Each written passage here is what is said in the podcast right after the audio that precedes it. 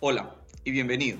Soy Ricardo Ampuero y esto es Negocios con propósito, el podcast donde encontrarás todas las respuestas que necesitas para llevar tu negocio al siguiente nivel. Creo que todos los días son buenos para vivir nuestro propósito y entregar nuestro mensaje a los demás y por eso documento mi viaje. Hoy vamos a hablar un poco de negocios con propósito y de dónde nació todo esto y, y qué es un poco lo que, lo que significa. Y es que cuando yo decidí salir del mundo corporativo y dedicarme a algo que realmente me gustara, que formara parte de mi propósito y de lo que yo quería entregarle al mundo, me di cuenta de que no es, no es realmente fácil encontrar, encontrar tu propósito, no es, no es tan fácil o no es tan de la noche a la mañana. Eh, y me hubiera gustado realmente empezar a buscar qué hacer o qué era lo que me gusta hacer o cuáles son las cosas que realmente disfruto mucho antes de los 33 años. Yo podría decir que esa fue más o menos la edad en la que yo empecé a leer cosas diferentes, empecé a buscar cosas distintas a las que yo eh, estaba haciendo en ese momento y que más tarde me di cuenta de que eran las cosas que todos pensaban que eran correctas para mí y que hubo una gran diferencia entre lo que yo consideraba que era mejor para mí y lo que otras personas pensaban que era correcto para mí. Y ahí es donde, empieza, donde empieza un poco esta, esta guerra interna. Yo, por ejemplo, decidí que iba a dejar el mundo corporativo, pero antes de dejar el mundo corporativo me tuve que enfrentar muchísimo a este tema de qué es lo que yo quiero para mí y qué es lo que otras personas, generalmente nuestra familia, nuestros padres, nuestros amigos más cercanos o el entorno más cercano, piensa que es mejor para ti. Cuando tú tomas la decisión y decís, ¿sabes qué?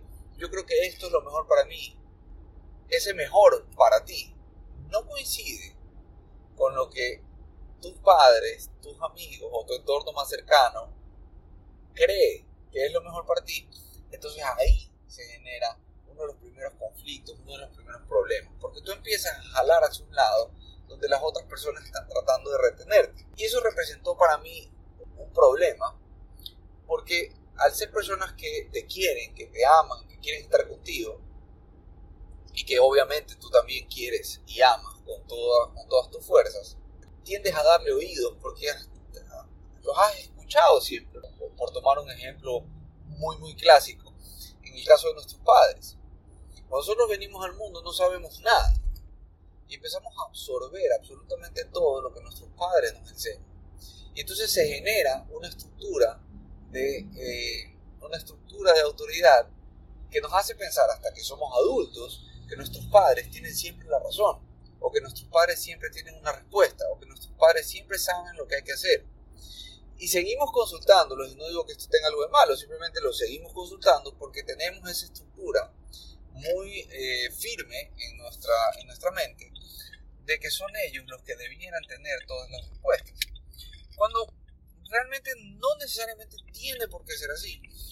Y eso no tiene nada de malo tampoco, o sea, porque ellos realmente no lo saben todo y realmente tomaron caminos distintos a los que tú estás tomando ahora. Y de hecho podría ser que las cosas que ellos quieren para ti o que se han imaginado toda la vida para ti, no sean las mismas cosas que tú quieres para ti. En este caso, por ejemplo, esta relación eh, padre y madre con nosotros, nosotros sí tenemos un conflicto en la mente cuando decidimos que vamos a hacer algo que va en contra de lo que nuestros padres quisieran para nosotros te hacen dudar. Te hacen dudar de lo que quieres, te hacen dudar de las cosas que haces. En algunos casos, no digo en todos, en mi caso no, no fue tan fuerte, pero sí, sí, sí hubo también. En algunos casos llegan hasta decirte que estás equivocado. A pesar de que ellos lo ven desde su perspectiva, a pesar de que ellos lo ven desde sus circunstancias y a pesar de que ellos lo ven totalmente distinto a lo que tú lo ves. Ellos creen que tienen la respuesta para ti porque es, es así como sucedió toda la vida. Pero en una etapa adulta tú ya estás en capacidad de, de poder decidir por ti mismo. Pero en todo caso, a lo que voy es que sí, sí podrían, en mi caso sucedió, hacerte dudar. Y hacerte dudar al punto de demorar tal vez una decisión que te podría ayudar a encontrar eso que quieres hacer por el resto de tu vida. En mi caso, por ejemplo, yo trabajaba por una de las de las empresas más grandes del país, tenía un cargo de gerencia, realmente estaba viviendo lo que para mucha gente sería un trabajo de éxito. Sin embargo, yo no me sentía cómodo, no me sentía que estaba viviendo mi propósito, no sentía que estaba haciendo lo que realmente quiero hacer por el resto de mi vida. Me imaginaba en el futuro, creciendo más en la compañía y no me sentía a gusto con ese futuro que veía. Eso me hacía sentir incómodo, pero cada vez que yo decidía conversar sobre este tema con algún miembro de mi familia o con mis padres específicamente, por usar el mismo ejemplo, siempre me decían, no, Ricky, tú estás bien, pero si te va excelente, pero si el, dueño de la compañía te quiere, pero si, si, si todo te va bien, ¿por qué, no, ¿por qué no puedes simplemente seguir trabajando ahí y disfrutar tus fines de semana con tu familia? Yo sentía que no podía. Yo sentía que, que no era ese el futuro que yo quería para mí, ni para mi familia. Aparte que cada vez que, me daban un ascenso, cada vez que tenía un nuevo cargo, las responsabilidades eran cada vez más grandes, o por ejemplo eh, la disposición de tiempo que necesitaba para atender las cosas de la compañía eran más grandes, entonces ya no trabajaba solamente en la oficina, también trabajaba en mi casa, disponía de tiempo de mi familia, de mis hijos para trabajar, entonces eso ya no me gustaba. Entonces yo sí empecé a sentir esta necesidad de buscar una salida por lo que pero yo sí demoré, y sí me demoré en tomar una decisión definitiva porque lo que yo quería iba en contra de lo que todo el mundo a mi alrededor me decía que era lo mejor para mí. Todo el mundo a mi alrededor me decía que yo estaba loco. Todo el mundo a mi alrededor me seguía diciendo, ¿qué vas a hacer? ¿Qué vas a hacer? ¿Vas a hacer algo completamente nuevo? De ahí, por ejemplo, eh, lo, primero que, lo primero que yo hice, o lo primero que, que todavía lo hago con algunos clientes, porque realmente creo que es es parte de mi, de mi propósito de vida. La primera cosa que yo hice después de salir de este trabajo corporativo fue en el último año de yo estar trabajando en este trabajo corporativo, yo tomé la decisión de eh, capacitarme como health coach. Cuando yo tenía 33 años, yo tenía ya tres hijos y me había engordado 40 libras de mi peso, del peso en el que me casé. O sea, después de casarme, yo subí 40 libras, que para mí era hartísimo, que yo siempre fui flaco y ahora era una persona que no me reconocía en el espejo. Y realmente fue duro.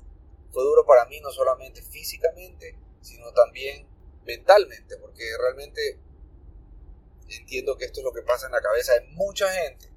Eh, pero no solamente a mí me golpearon las libras, a mí me golpeó psicológicamente. Yo era una persona que me sentía bien y ahora cuando me miraba en el espejo no me sentía bien. Era una persona que había sido flaco toda la vida y ahora cuando me vi en el espejo vi una panza que no podía controlar. No me podía amarrar los zapatos. Perdí autoestima, perdí confianza, perdí fuerza, perdí agilidad. Y todo eso te va desgastando mentalmente también. Entonces, cuando yo decidí dejar este trabajo corporativo, yo ya tenía en mente que era lo que iba a hacer, que era ser un coach en salud y bienestar. Para eso cogí un curso en una de las mejores academias de Estados Unidos, en Nueva York, a distancia.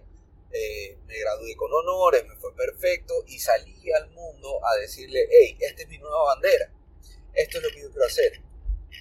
Y me topé con que es tan difícil cambiar a tu entorno más cercano o tratar de cambiar la gente que te conoce, que se me hizo durísimo, se me hizo dificilísimo las conversaciones en mi casa se convirtieron en campos de batalla. Cada vez que trataba de convencer a alguien de lo que yo estaba hablando, se convertía en un problema. Me empecé a, empecé a darme cuenta de que no siempre la gente está dispuesta a cambiar y que muchas veces la gente sabe lo que tiene que hacer y sin embargo no lo hace por otros motivos que van mucho más allá de lo que tiene que ver con la, con la salud física, sino también con la salud mental. Entonces me encontré con este problema y tuve que dar un giro a el negocio que yo me había planteado para poder pagar las cuentas. Y así es como llegué al punto en donde estoy ahora.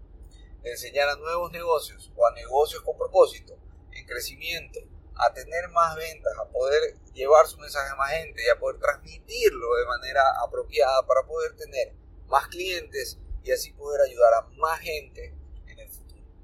Así que eso es lo que estoy haciendo ahora. ¿Por qué les cuento toda esta historia? Porque ¿Por qué quise hacerlo paso a paso?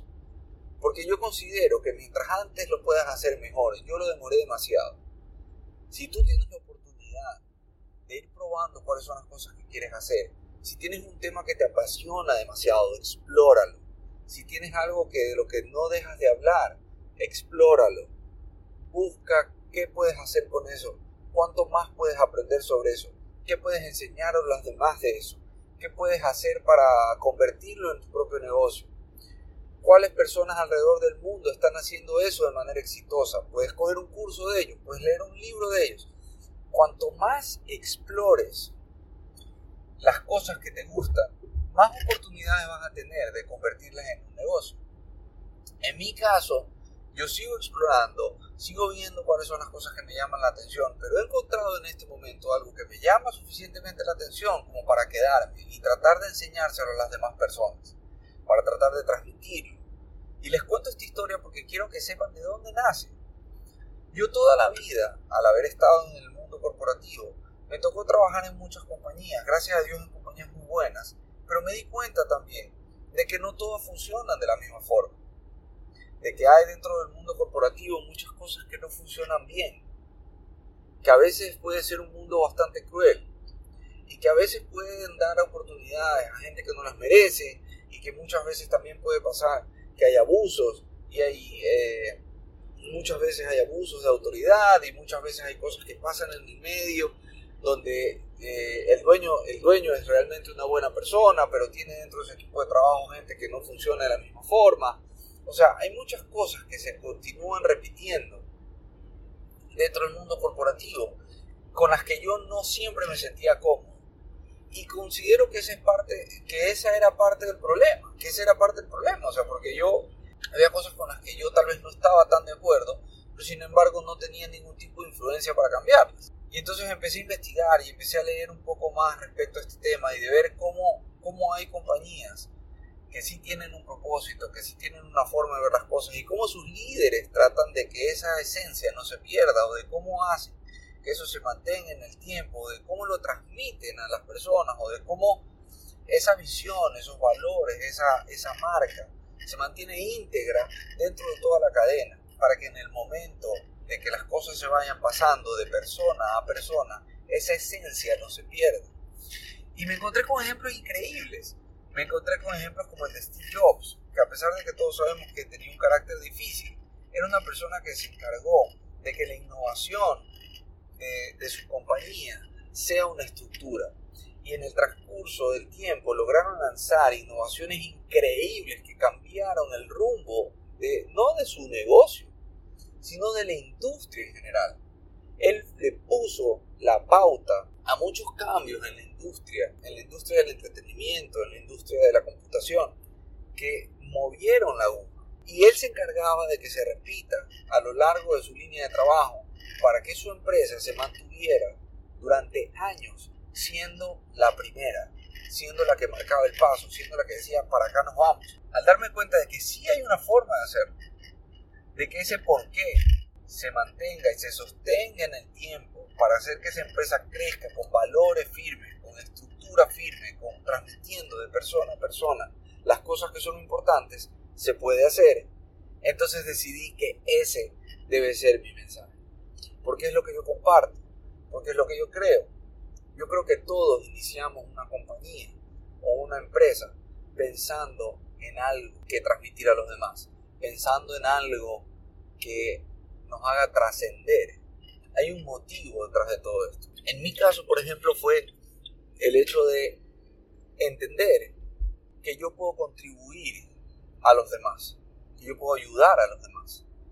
Y con esto no quiero decir que, que no todos podamos ayudar, porque en el trabajo corporativo en el que yo estaba, otra persona podría encontrar un motivo para ayudar, porque como estaba relacionado con el reciclaje, otra persona que no sea Ricardo Ampuero podría encontrarle un motivo de contribución y propósito, porque está ayudando a limpiar el planeta de todos los materiales eh, de acero y volverlos a transformar y volverlos a meter en, una cadena de producción que, los, que le permite ser reutilizado y no convertirse en basura.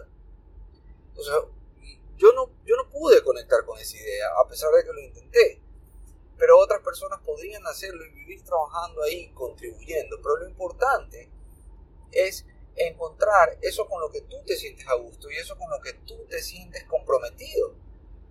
En mi caso hoy es poder ayudar a los demás, poder transmitir lo que sé y poder ayudar a otros negocios a que puedan tener lo que Ana María y yo hemos conseguido con el, con el mundo online. Ana María y yo hemos logrado finalmente conseguir que el mundo online crezca para nosotros y hemos descubierto que esa misma oportunidad puede ser beneficiosa para muchos negocios. En el caso de Ana María, ella se enfoca en empoderar mujeres a que logren tener una fuente de ingresos que les permita tener más libertad, para tener una vida más holgada, para poder ser madres, para poder dedicar su tiempo a las cosas que les gustan, a sus hobbies, a compartir su vida, a tener, a tener más vacaciones, etc. El propósito de Ana María es darle a las mujeres más opciones. En mi caso, por ejemplo, yo me enfoco más a negocios. Yo pienso que los negocios tienen alma, que los negocios, que los negocios y las marcas personales tienen corazón, tienen valores, tienen principios y que muchas crecen con esa identidad. Mi objetivo es tratar de que ellos puedan tener una estructura que les permita crecer, para que puedan transmitir su mensaje a más gente, para que puedan enseñar ese propósito a más personas, para que puedan compartirlo con más gente.